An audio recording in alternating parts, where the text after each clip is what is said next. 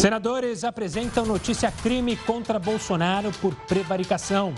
O pedido tem como base os depoimentos dos irmãos Luiz Miranda e Luiz Ricardo Miranda à CPI da Covid. Após 20 dias de caçada, Lázaro Barbosa é morto em confronto com a polícia. Vacinas da Johnson começam a ser aplicadas no Brasil. E ainda a neve cai pela primeira vez no ano em Santa Catarina.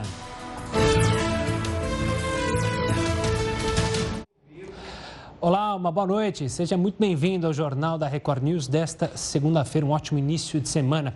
Lembrando que a gente está ao vivo também pelo nosso canal do YouTube, no Facebook da Record News e pelo aplicativo também da Record News. Os senadores da CPI da pandemia pediram ao Supremo Tribunal Federal uma investigação contra o presidente Jair Bolsonaro. Eles acreditam que Bolsonaro cometeu crime de prevaricação por não ter informado a Polícia Federal sobre a suspeita de corrupção na compra da vacina indiana Covaxin. Na notícia crime, os senadores argumentam que a compra de vacinas do laboratório Barabiotec levanta uma série de suspeitas, como superfaturamento, já que o valor contratado para o referido imunizante foi superior ao de todas as outras vacinas adquiridas. Escolha da vacina por critérios não técnicos, já que a vacina sequer se encontrava aprovada. E ainda a intermediação da compra, que foi feita por uma empresa investigada por fraudes. Os senadores questionam ainda a celeridade que foi dada a esse contrato e citam que o presidente da República teve conhecimento, por denúncias feitas pelo deputado Luiz Miranda e por seu irmão, de que poderia haver um esquema criminoso envolvendo a Covaxin e que o presidente da República tinha conhecimento de quem estava envolvido no suposto esquema criminoso. Mesmo assim, segundo o documento, o presidente optou por não investigar o suposto esquema de corrupção levado ao seu conhecimento. Os senadores concluem dizendo que, ao que tudo indica, há grandes chances de Bolsonaro ter cometido o crime de prevaricação. A Barabiotec contesta que exista superfaturamento no contrato fechado entre o laboratório e o Ministério da Saúde.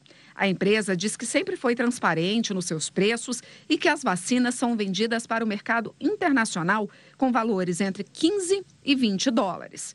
E, em sua defesa, apresenta um relatório do TCU que diz que o valor da Covaxin, apesar de superior ao das demais vacinas, não se mostra significantemente maior e que, no caso de alguns imunizantes, como os da Pfizer e da Janssen, os valores são menores porque o cálculo está livre de impostos.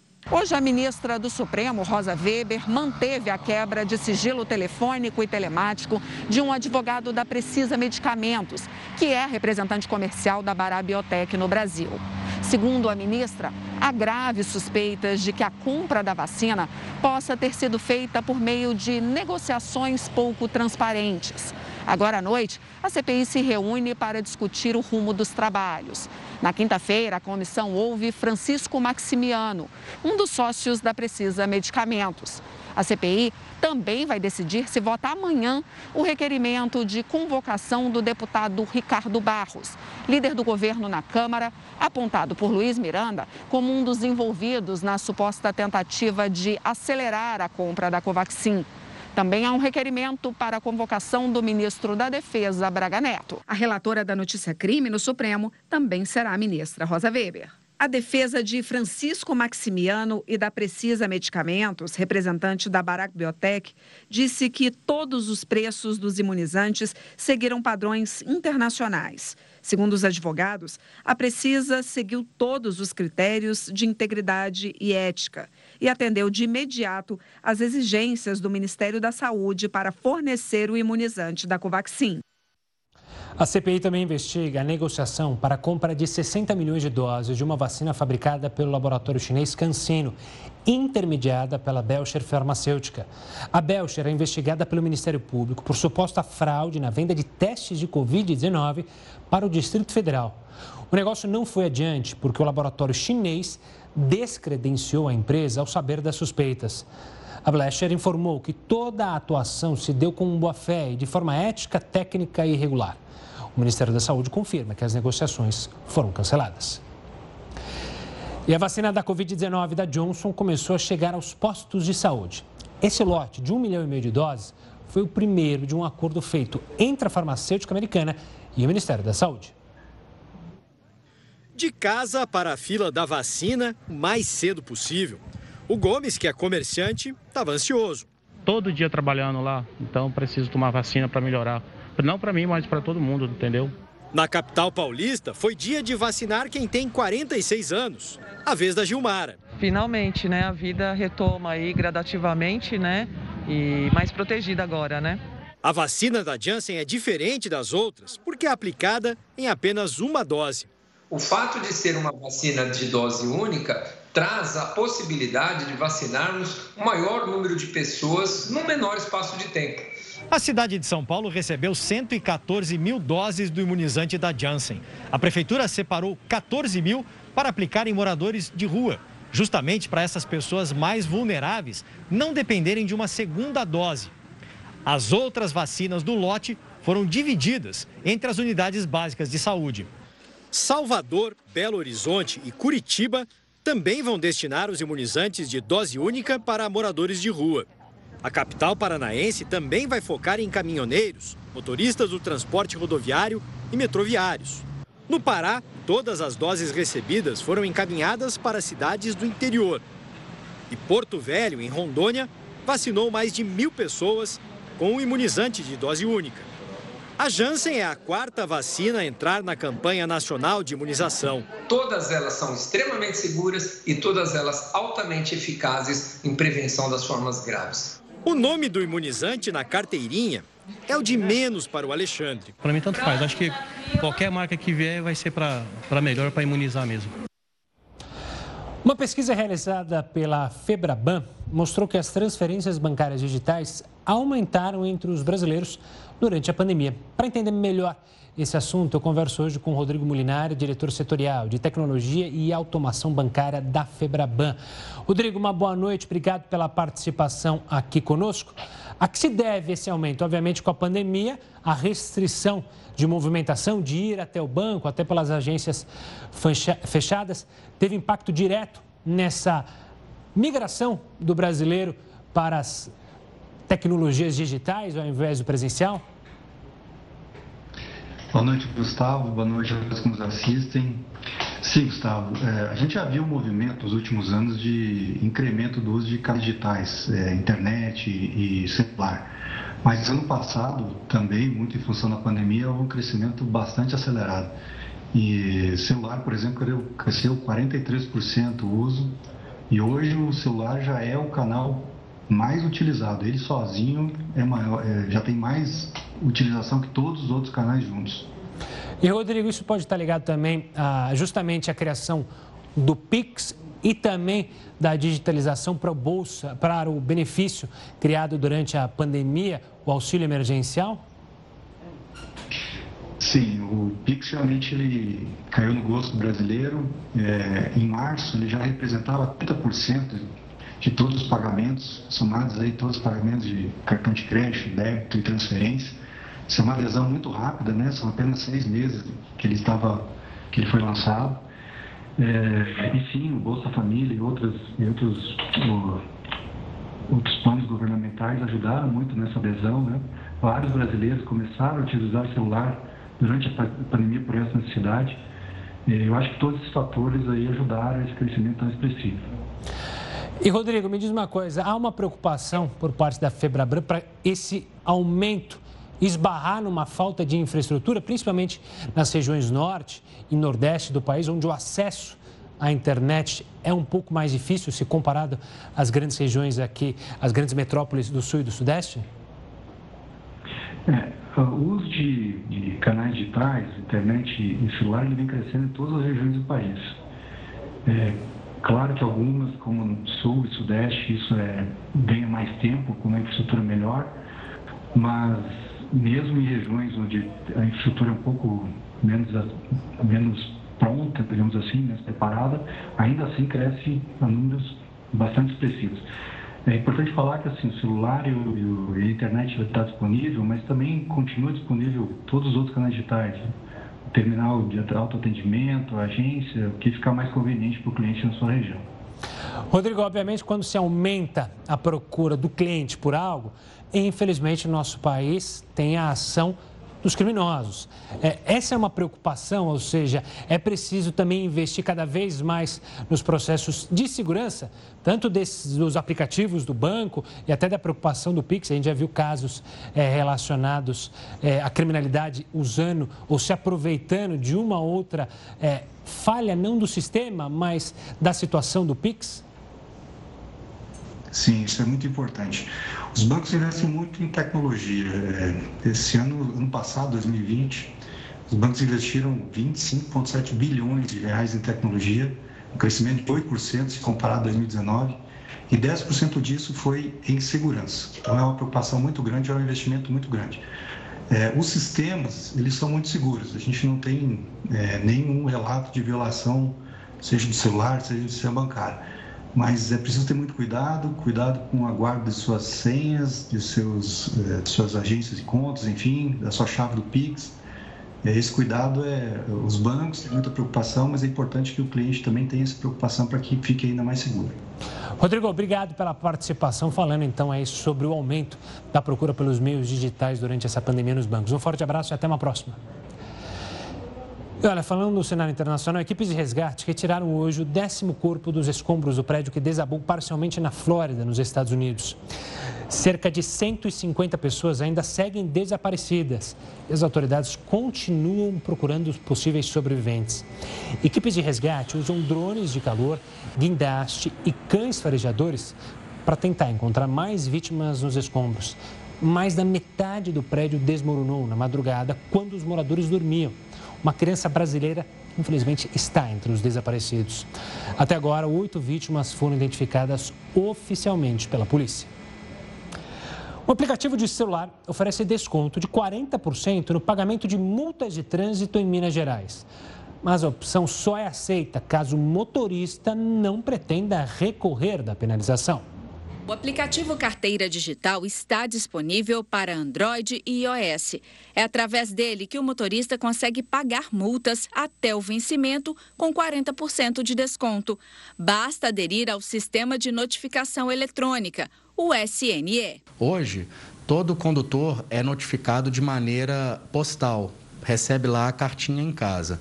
Ele aderindo ao SNE, ele passa a ser notificado por meio eletrônico, pelo próprio celular. Com a novidade, o cidadão cadastrado poderá receber diretamente no celular as notificações de infrações emitidas pelo Departamento de Trânsito de Minas Gerais. O delegado explica que o usuário que optar por pagar a multa com desconto até a data do vencimento precisa abrir mão de realizar defesa ou recurso da infração. O fato do condutor aderir ao SNE não quer dizer que ele reconhece o cometimento de todas as infrações que forem atribuídas a ele mas ele vai ser notificado por via eletrônica e vai ter a possibilidade de pagar com 40% de desconto. Optando por pagar com desconto, ele abre mão de todas as suas possibilidades de recurso e reconhece que cometeu aquela infração. Os proprietários de veículos que não aderirem ao SNE continuam tendo o direito de pagar a multa com 20% de desconto até o vencimento. De janeiro a junho de 2021, o Departamento de Trânsito de Minas Gerais aplicou mais de 2 milhões de infrações. Transitar em velocidade superior à máxima permitida, em até 20%, lidera o ranking de multas com quase 800 mil autuações. E a proposta que vai alterar algumas regras na tabela do imposto de renda já foi entregue ao Congresso. Mas o que será que vai ser mudado? O Heroto conta pra gente, explica se você vai pagar menos imposto, mais imposto. Heroto, uma boa noite. Conta aí, vai a mordida do leão vai ser menorzinha agora ou não? Gustavo, depende de que lado do leão que você está falando. Ele vai morder de um lado e vai assoprar do outro.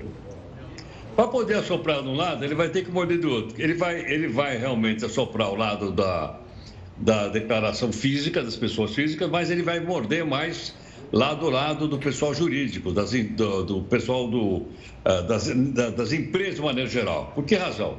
Porque o governo não pode perder arrecadação. Não pode porque já não tem dinheiro. Então, para poder dar para um, ele vai ter que tirar de outro. É verdade que o pessoal da área, da área empresarial está bravo com essa história. Mas isso faz parte, Gustavo, da chamada reforma tributária que vem vindo aí. Não é, não é uma coisa à parte. Essa reforma, como você sabe, ela foi fatiada. Por que razão? Porque há mais de 20 anos, mais de 20 anos, que essa reforma dorme no Congresso. E olha, eu era jovem quando essa, quando essa reforma começou a, a tramitar lá, até hoje, claro. Então eles resolveram fatiar para ver se alguma coisa avança. E tem um exemplo aqui para dar. Então, outra coisa importante é o seguinte: essa reforma que nós estamos fazendo agora, essa do imposto de renda, por exemplo, essa, essa mexida, ela não mexe na Constituição. A outra reforma mexe. Então, essa aqui é mais fácil de fazer. Primeiro passo: o governo federal conseguiu unificar dois impostos federais, aquele PIS com FIS, para ficar mais fácil de pagar, sem grande burocracia. Não, foi uma lei simples lá no Congresso Nacional. E essa outra agora também é uma lei simples no Congresso Nacional. Qual é?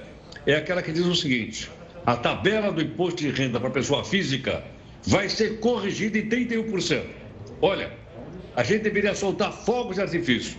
Desde 2015 que não se corrige a tabela do imposto de renda. A primeira vez desde 2015. 31%. Então, deixa eu dar um exemplo aqui prático.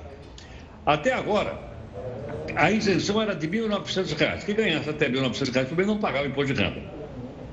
Muito bem. É, agora, com esses 31%, passou a ser R$ 2.500. A partir de janeiro do ano que vem, porque a reforma tem que ser feita esse ano para aplicar o ano que vem. Muito bem. Então, a partir do ano que vem, quem receber até R$ 2.500 não vai ter o imposto de renda recolhido da fonte, vai poder ficar com esse dinheiro no bolso. Quantas pessoas vão ser beneficiadas com isso? Eu estava vendo aqui um cálculo da Receita, serão aproximadamente 5 milhões e 600 mil pessoas a mais. Somando com aquelas que já ganham um pouquinho e não pagam imposto de renda, nós vamos chegar a um total de pessoas isentas de 16 milhões e 300 mil que não vão pagar, não vão recolher. Espera um pouquinho. Mas quantas pessoas recolhem ou, ou se cadastram no imposto de renda por ano, entrega a declaração?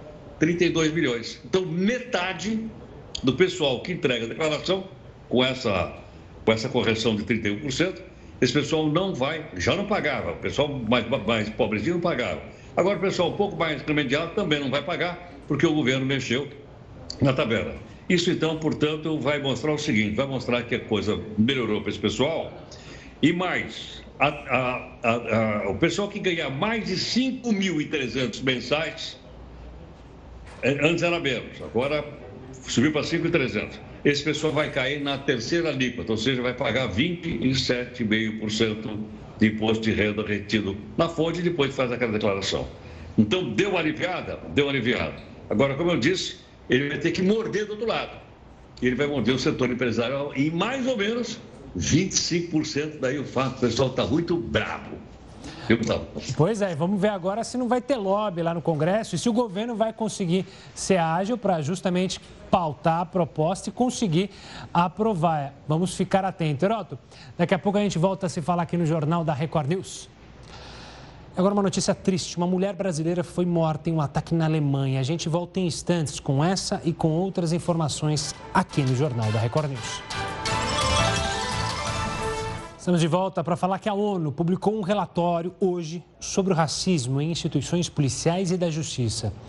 A organização fez uma lista com sete exemplos de casos de racismo e nessa lista foram citados dois brasileiros. João Pedro, de 14 anos, morto em casa durante uma operação conjunta das polícias federal e civil em São Gonçalo, no Rio de Janeiro, no ano passado. E Luana Barbosa, que morreu em abril de 2016. Ela foi espancada por três policiais militares durante uma abordagem. Os dois foram citados como exemplos que ilustram como investigações, processos, julgamentos e decisões não levam em conta o papel da discriminação racial nas instituições. O relatório destacou que em muitos incidentes examinados, as vítimas não representavam uma ameaça de morte que justificasse o nível de força utilizado.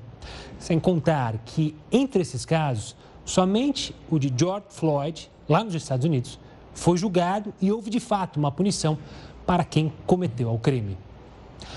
Vamos falar, voltar a falar de pandemia, ver como é que está a situação do país, os números desta segunda-feira. Para isso, a gente vem aqui no nosso telão com um detalhamento. A gente chegou a 18 milhões 448 mil Vamos repetir de novo: 18 milhões 448 mil 402 casos desde o início da pandemia. Nas últimas 24 horas, são 618 mortes, um número pequeno, se a gente comparar a 2 mil, 2 mil mortes, que é a média, mas é bom sempre lembrar que esse número é do final de semana e às vezes há muito represamento de números justamente por conta do final de semana. A gente chega à triste marca de 514.092 mortes também desde o início da pandemia. E olha, ainda falando sobre a pandemia, foram divulgados os primeiros dados da vacinação em massa com AstraZeneca Oxford lá em Botucatu, no interior de São Paulo houve redução de mais de 70% nos novos casos. 65 mil moradores de 18 a 60 anos tomaram a primeira dose da AstraZeneca no dia 16 de maio. A média móvel de contaminações despencou de quase mil para 280, isso de acordo com a Secretaria Municipal de Saúde. As internações, então, caíram pela metade. A segunda dose está prevista para agosto. O estudo é da Fiocruz com o apoio do Ministério da Saúde. Já que a gente falou da vacinação de Butucatu, vamos ver como é que está a vacinação em todo o país. Para isso também números na tela. Primeira dose, 71 milhões 938 mil 821 brasileiros que já receberam a primeira picada no braço. Que já receberam a segunda dose, 25 milhões 574 mil 571. Isso representa pouco mais de 12% da população. E é bom lembrar, a gente falou no começo do jornal, hoje também começou a vacinação da Janssen. E aí é uma dose só, já há a completa imunização. Olha que notícia triste agora, deixando um pouco de lado a pandemia, para falar de uma brasileira que é uma das três mulheres mortas no ataque lá na Alemanha. Outras cinco pessoas também ficaram feridas. A agressão aconteceu no centro da cidade de Duisburg, no sul do país. Uma professora brasileira de 49 anos teria se jogado sobre a filha de 11 anos para protegê-la do agressor e acabou morta. A criança sobreviveu com ferimentos graves. O pai dela, que mora no Brasil, deve viajar à Alemanha para ficar com a menina. O autor do ataque é um jovem da Somália, de 24 anos, com histórico de violência e transtornos mentais, e foi preso pela polícia. O Consulado-Geral do Brasil na Alemanha afirmou em nota que está em contato com a família da brasileira e tem prestado toda a assistência necessária. Vamos para uma notícia boa? Você já foi vacinado contra a Covid-19? A vacina da Johnson, que é um imunizante de dose única, começou a ser aplicada no Brasil. A gente volta já já com essa e com outras informações. E a polícia vai continuar investigando os crimes cometidos por Lázaro Barbosa para descobrir se ele recebia ajuda de alguém. A repórter Narla Guiar está em frente ao Instituto Médico Legal, que recebeu o corpo dele e tem as últimas informações. Boa noite, Narla. Olá, Gustavo, boa noite. Boa noite a você que acompanha a gente aqui na Record News. A gente acaba de receber aqui a informação que a necrópsia já foi realizada, o corpo já foi fechado e vai ser liberado a partir de amanhã para a família. A gente também recebe agora a informação que o sepultamento deve acontecer no distrito de Edilândia, em Cocalzinho, que é o mesmo local onde o irmão de Lázaro Barbosa foi enterrado. O corpo já foi identificado pela esposa dele e também pela Polícia Civil por meio das digitais. Digitais essas que vão ficar no banco da Polícia Civil para confrontar em digitais, digitais encontradas aí em, em corpos de possíveis vítimas de Lázaro Barbosa. Após Lázaro ter sido capturado, ainda começa uma outra investigação, uma investigação mais silenciosa por parte da inteligência da polícia, principalmente a Polícia Civil, para descobrir se Lázaro estava sendo financiado ou se participava de uma grande ou pequena organização criminosa para cometer todos esses crimes. Narla Guiar para Record News. Obrigado, Narla. Ainda sobre esse assunto, a gente vai conversar agora com um membro do Conselho do Fórum Brasileiro de Segurança Pública, Cássio Tione, para tentar entender é, qual que é o resultado final. Obviamente, o resultado foi a morte do Lázaro. Mas, Cássio, uma boa noite. É, como você avalia, ao final desses 20 dias, a operação realizada nessa caçada a Lázaro Barbosa? Uma boa noite. Boa noite, Gustavo. Boa noite a todos os telespectadores que nos assistem. Olha, quando a gente finaliza uma operação como essa, né, é óbvio que surge sempre essa necessidade de se tentar fazer uma avaliação, né? Eu, eu vejo que nós tivemos ao longo desses dias, Gustavo, claro, pontos é, que talvez possam ser considerados positivos e também pontos a melhorar, né? Eu acho que qualquer atividade como essa pode trazer lições tanto para um lado quanto para o outro. Então, começando pelo lado positivo, é, o que, que você avalia de positivo? Essa integração entre essas forças de segurança, são vários membros de várias corporações agindo em conjunto para se chegar ao criminoso? Pode ser um exemplo de algo positivo? É, o, o interessante é que muitas vezes o, o positivo e o negativo ocorrem ao mesmo tempo, né? Por quê? Nós tivemos sim é, uma busca de integração, né? Numa operação que praticamente, é, em relação a uma busca e captura, ela foi sem precedentes praticamente, né, Gustavo?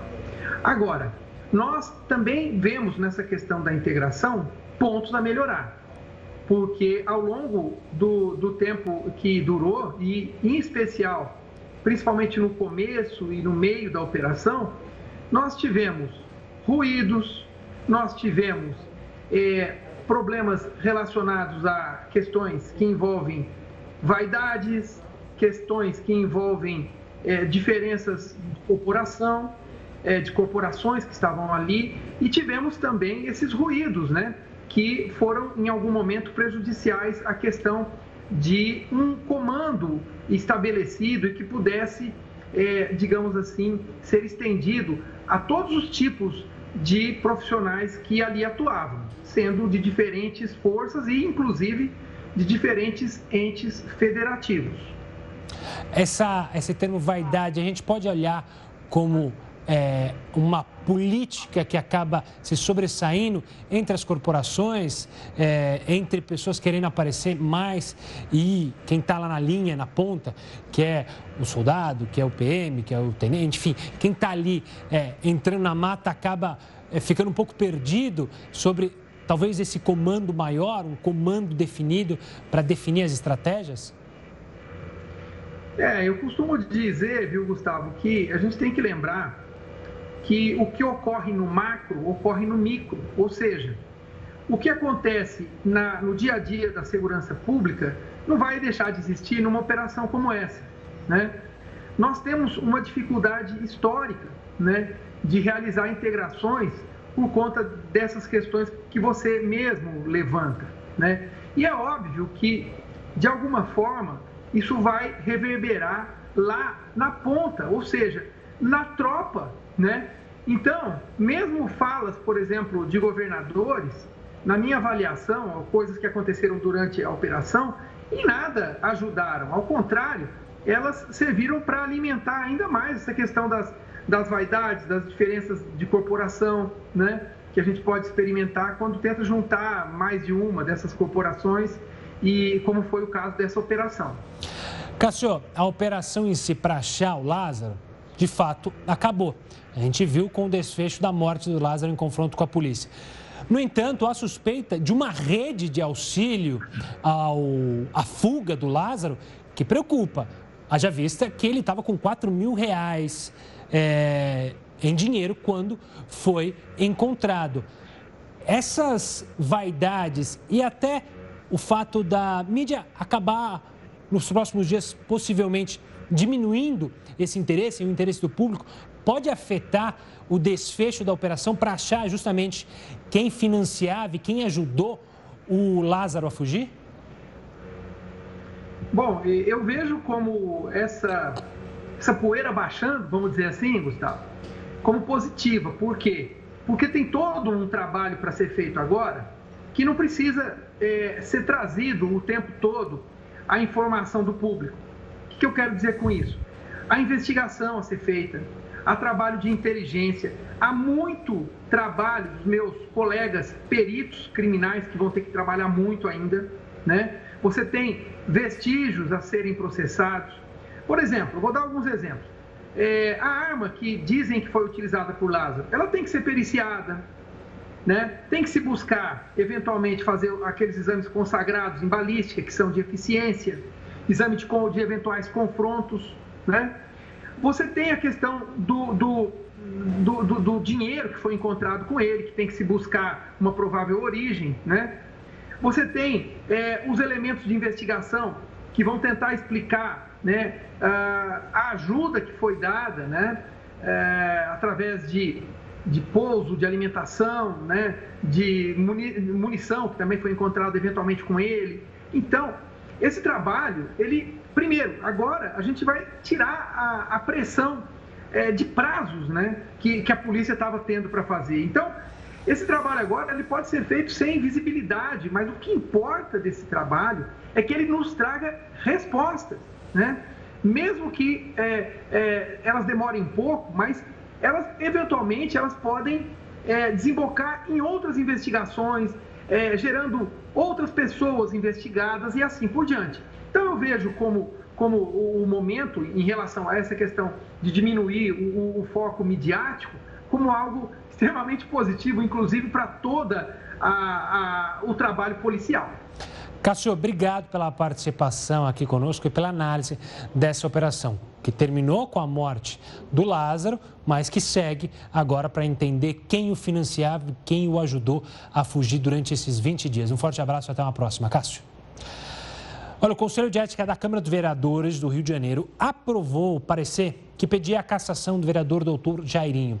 Jairinho segue preso, acusado de assassinar o enteado Henri Borel, de apenas quatro anos. Os sete integrantes do Conselho votaram a favor do pedido, mas a definição do futuro do vereador ainda depende de mais uma etapa. Para que ele perca o mandato, é necessário que 34 dos 50 vereadores votem a favor do parecer no plenário. A votação deve acontecer na próxima quarta-feira. Por enquanto, ele está sem receber salários. E Santa Catarina registrou neve pela primeira vez no ano hoje. Vamos até São Joaquim conversar com a repórter Karina Copa, que tem mais informações. Boa noite, Karina. Além da chuva, tem mais alguém congelando por aí? Oi, Gustavo. Muito frio por aqui. Boa noite para você, boa noite a todos aqui na Praça Central de São Joaquim. Termômetro marca zero grau. Muito frio, com a sensação térmica muito menor do que isso. E hoje o dia foi congelante por aqui, inclusive a tão esperada neve apareceu. Teve também chuva congelada em outras cidades aqui da região para fazer a alegria dos turistas. E os turistas estão chegando aqui na Serra Catarinense justamente para ver esse fenômeno de perto. E vem gente de todos os lugares, não só aqui de Santa Catarina, mas dos estados vizinhos também, Paraná, Rio Grande do Sul, São Paulo, muita gente querendo sentir essas temperaturas tão baixas. E essas temperaturas tão baixas fizeram com que a Defesa Civil aqui da região emitisse um alerta para os moradores, eh, alertando aí sobre essa situação dessas temperaturas tão baixas. E, inclusive, as secretarias municipais de educação suspenderam as aulas de pelo menos 10 municípios aqui da Serra Catarinense por conta desse frio intenso. Quem comemora é a rede hoteleira aqui da região, que está praticamente toda lotada. Os 800 leitos tradicionais aqui da região estão lotados e os 700 alternativos também já estão aí quase todos ocupados. Todo mundo vem vindo para cá para tentar ver esse fenômeno. Hoje não tem mais previsão de neve, mas amanhã sim. Há previsão de neve, temperaturas bem baixas. Os termômetros podem marcar aí até 7 graus negativos. Karina Cope de Santa Catarina para a Record News. Obrigado, Karina. Pesquisadores dos Estados Unidos descobriram evidências de que uma epidemia de coronavírus atingiu o leste asiático há cerca de 20 mil anos e deixou uma marca no DNA das pessoas atualmente. De acordo com a pesquisa, três coronavírus se adaptaram para infectar humanos e causar doenças respiratórias graves. Ao longo de gerações, os vírus provocavam enormes mudanças no genoma humano. Esses genomas evoluíram rapidamente para impedir as infecções. Foi visto que essas mudanças podem ajudar com futuros medicamentos contra a Covid-19. Vamos chamar o Heródoto mais uma vez para a participação aqui no Jornal da Record News, porque o governo publicou uma medida provisória para centralizar a gestão da crise hídrica. Heródoto, será que a gente pode passar por um novo racionamento? Olha, Gustavo, esse último racionamento que você se refere aconteceu em 2001. Na época era o governo do presidente Fernando Henrique Cardoso. E naquela época se constituiu um gabinete de crise, como tem agora, que o pessoal apelida de gabinete paralelo. Mas era um gabinete de crise na época, bom, me fugiu o nome agora do, do responsável, mas o que aconteceu? Na época teve apagão sim. Na época teve racionamento sim. Não sei, você não deve estar lembrado. Mas, por exemplo, chegou no Natal, você não podia acender árvore de Natal lá fora, não. tudo lá fora estava tava luz, jardim, tudo, tudo apagado. Vamos passar por isso? Olha, segundo o ministro Bento Albuquerque, nós não vamos passar por isso agora, porque o sistema nacional, ele agora é absolutamente integrado. O que quer dizer isso? A energia que é gerada no norte, ela pode ser consumida no sul, porque tem uma integração geral. Ele lembrou que nós estamos a 91, é, essa, essa, essa falta d'água é a maior do país dos 91 anos principalmente na região centro-sul e no sul do país, onde está mais seco realmente. Agora, uma coisa interessante para a gente lembrar: toda a energia que a gente consome, inclusive aqui para eu ligar aqui o meu laptop para falar com você, 60% disso vem de hidroelétrica. Se não chove, o que, que vai acontecer? Bom, se não chove, nós vamos ter que diminuir o consumo. Aliás, foi o que ele disse por aí. Do outro lado, um, um, um, veja como um fato pode ser bom e ruim ao mesmo tempo está aumentando o consumo de energia. É sinal que a economia está crescendo, que a indústria está produzindo, que o comércio está atendendo, que o setor agropecuário está produzindo. Mas, ao mesmo tempo, esse é o lado bom. O lado ruim é, será que nós vamos ter que ter energia para tudo isso? Aliás, ele pediu uma coisa que eu nunca vi na minha vida. Eu já vi, por exemplo, essa história de, olha, vamos deixar para tomar banho, todo mundo tomar banho às seis da tarde. Vamos escalonar ou vamos ligar o ar-condicionado diferente. Agora ele está pedindo para as indústrias mudarem o seu horário de trabalho. Por quê? Para não haver um pico de energia, o pico de energia pode se derrubar e fazer, então, o, o apagão aí que a gente falou agora há pouquinho. Só um detalhe também interessante que é o seguinte: nós estamos produzindo também outro tipo de energia, não só vem da eólica. Hoje nós temos também a energia eólica, do vento, né? e a energia solar. E eu estava vendo o seguinte aqui: nós vamos indo bem na solar. Nós já temos no Brasil um, uma capacidade solar que corresponde a um terço de Itaipu, que é uma grande gerador de energia. Um terço de Itaipu, que ele está mostrando aí, já vem da energia solar. Agora, quando fala, olha, pode dar problema eh, econômico? Pode. Aonde? Lavoura, na hidrovia, tem hidrovia, eh, várias hidrovias no país que pode ficar sem ar, e com isso, quando você não tem hidrovia, você bota caminhão. Aí o que acontece? Os produtos ficam três vezes mais caros no transporte de caminhão do que na água. Então, esse, esse alerta que ele deu aí, eu acho que não vai machucar ninguém se a gente der uma colaboração, não para o governo, uma colaboração para o país, para todos nós, para que a energia não falte aí para o nosso crescimento esse ano. Pois é, mas já passou da hora da gente investir mais e mais justamente em novos modos de energia. Você mencionou dois, que se a gente usar o norte e o nordeste do Brasil com o sol e o vento, você conseguiria evoluir e muito numa energia limpa e sustentável para a nossa população. Vamos seguir nesse caminho o quanto antes. Heroto, a gente volta a se falar ainda hoje aqui no Jornal da Record News. Olha, cardiologistas alertam para riscos e sequelas da Covid-19. Sabe para quê? Para o sistema cardiovascular, mesmo naquele caso leve da doença. A gente volta e explica isso depois do intervalo. Estamos de volta para falar do Pentágono, que divulgou um novo relatório sobre os objetos voadores não identificados nos Estados Unidos, os famosos OVNIs. Heroto, extraterrestres foram ou não foram vistos? O que, que o Pentágono diz? Todo mundo está de olho nisso. Olha, o Pentágono chegou a uma, a uma resposta conclusiva. Nem sim, nem não, muito pelo contrário. Brilhante, né? Não sei. Ou melhor, não chegou a conclusão nenhuma. Né? Absolutamente nenhuma.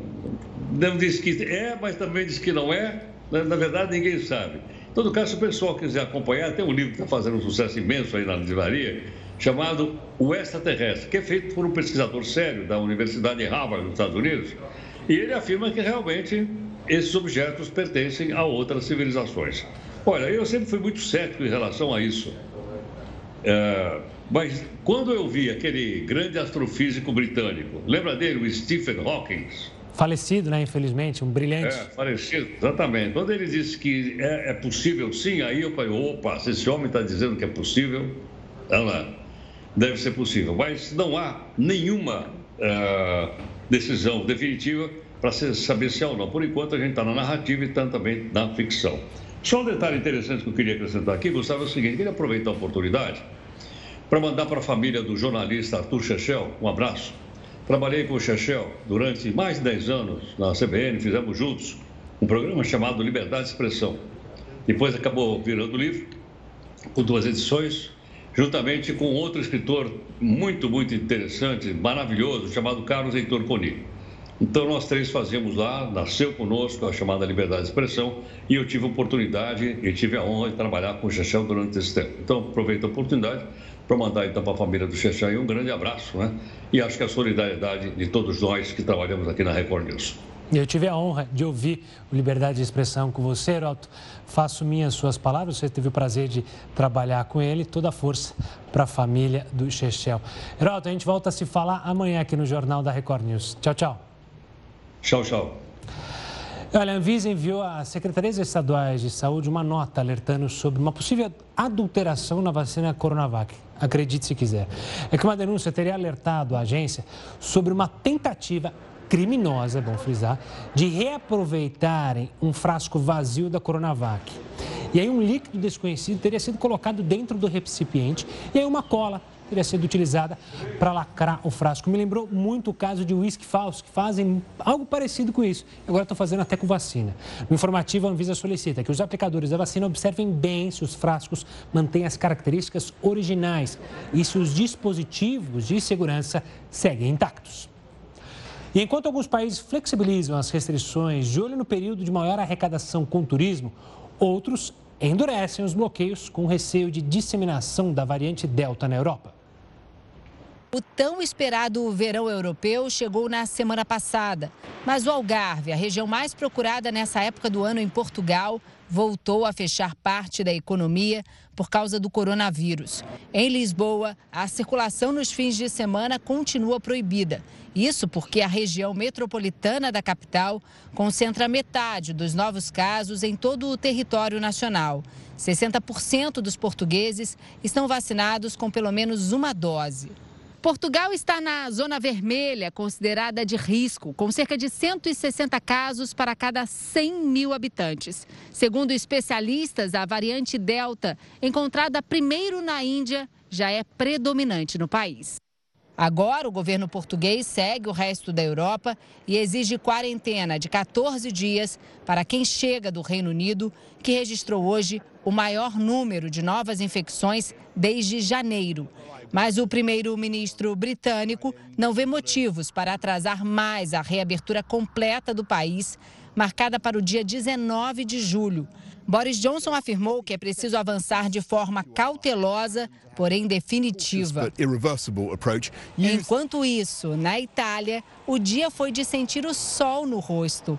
Com a redução dos casos, as máscaras já não são obrigatórias ao ar livre no país, que imunizou 64% dos moradores com pelo menos uma dose. E cardiologistas estão preocupados com as consequências da Covid para o coração. Mesmo depois de passarem pela doença com sintomas leves, algumas pessoas estão sofrendo com a inflamação do órgão. Em abril, Cláudia testou positivo para a Covid-19, mas os sintomas foram bem leves. Não tive que tomar nenhum remédio para dor de cabeça, não tive coriza, não tive nariz entupido, não tive febre, não tive nada. Cláudia é triatleta, um esporte que exige muito preparo físico do corpo. Os praticantes disputam competições onde é preciso completar trajetos nadando, correndo e pedalando.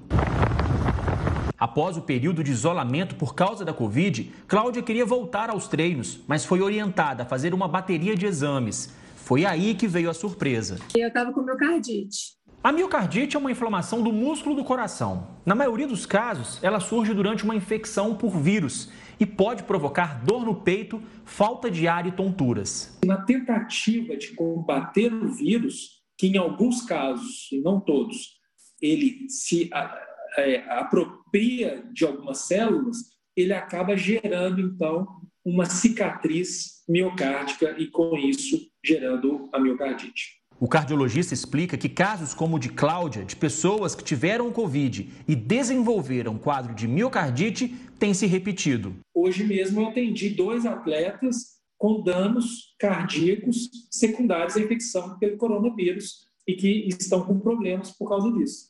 A miocardite tem cura, mas em casos graves, quando não é feito o tratamento, a inflamação pode levar o paciente à morte. Pensando nesse paciente que não é atleta nem esportista, se no decorrer desse primeiro mês ele notar alguma diferença na capacidade física, na palpitação, na falta de ar, do coração disparado, aí ele para e busca um auxílio médico, com certeza. Cláudia vai precisar completar três meses sem atividades físicas. Um sacrifício pequeno para quem teve a oportunidade de tratar rápido um problema que poderia se agravar. E o Jornal da Record News fica por aqui. Tem uma ótima noite, uma ótima semana, mas não vai embora não. Fica bem informado agora com Rafael Algarte e o News das 10. Tchau, tchau.